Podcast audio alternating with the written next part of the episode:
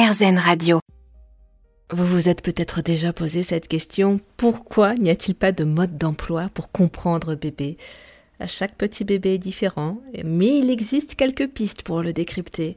Pour nous aider, pour nous conseiller, avec nous Laurence Rameau, infirmière puricultrice, formatrice petite enfance, qui a d'ailleurs longtemps dirigé des crèches, et autrice du précieux livre Je décode mon bébé, paru chez First Edition. Bonjour Laurence. Bonjour. Imaginons que mon bébé pleure tout le temps. Là, je ne sais plus si c'est parce qu'il a faim, parce qu'il est fatigué, parce que sa couche est sale, parce qu'il veut que je le prenne dans les bras. Comment décoder les pleurs de bébé Oui, c'est difficile au départ et bien qu'il y ait des gens qui essayaient de, de nous faire croire que quand il pleurait d'une certaine façon ou d'une autre façon, ça voulait dire quelque chose, eh bien il faut du temps. En général, ça c'est pas vrai. Il faut du temps et chaque bébé est différent. Il faut du temps pour apprendre à se dire tiens là je pense qu'il a faim ou là je pense qu'il euh, a sommeil et quelquefois on n'y arrive pas tout de suite.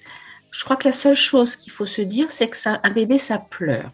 Et c'est pas parce qu'il pleure que le monde s'écroule autour de lui et autour de nous. C'est pas qu'on est un mauvais parent et c'est pas que notre enfant va pas bien du tout. Les pleurs d'un bébé, c'est sa façon de nous indiquer un petit signal d'alarme. C'est utile pour se poser des questions, mais c'est aussi sa façon d'être. C'est-à-dire, c'est la seule manière qu'il a de s'exprimer réellement. Le bébé, il est notre bébé humain, il est très très immature et donc il n'est pas en capacité de faire grand chose tout seul. Donc du coup, ça le met dans une situation au départ complexe et il a besoin de nous. Alors, il va pleurer pour appeler au secours, mais il va pas pleurer non plus pour qu'on intervienne tout de suite, tout de suite. Enfin, il n'y a pas forcément cette nécessité d'intervenir tout de suite et de se dire qu'il faut absolument éteindre les pleurs d'un bébé. Donc, on peut en cela se, calmer et se dire, bon, j'essaye des choses qui vont peut-être fonctionner, et puis des fois, ça fonctionnera pas. Eh bien, si je suis un peu fatiguée, si je, je suis à bout, ben, je vais le laisser un petit peu pleurer et ça sera pas grave du tout. Il se calmera d'ailleurs peut-être tout seul, il finira par s'endormir éventuellement et tout ira bien parce que finalement il aura senti aussi qu'on va en tant que parent lâcher quelque chose et qu'on va être moins dans le stress de chercher pourquoi il pleure. Mais y a-t-il un type de pleur qui doit alerter? Je pense réellement l'inquiétude vient d'un bébé qui ne pleurerait pas déjà.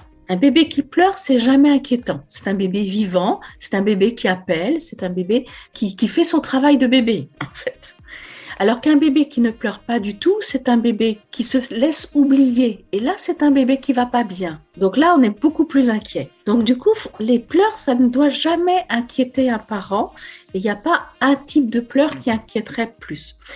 L'inquiétude viendrait d'un bébé qui, ne, qui pleure sans cesse, sans jamais s'arrêter sans période de, pause. Et là, on pourrait se demander qu'est-ce qui se passe vraiment.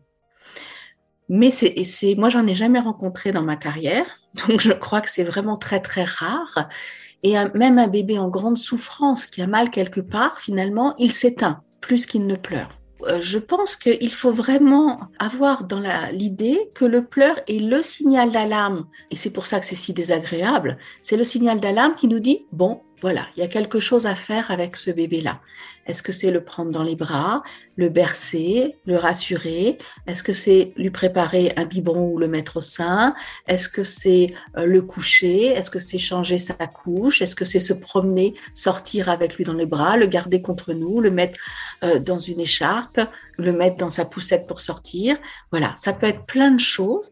Et en tant que parent, il va falloir essayer toutes ces choses sans avoir de contrainte de je dois y arriver. Merci beaucoup Laurence Rameau.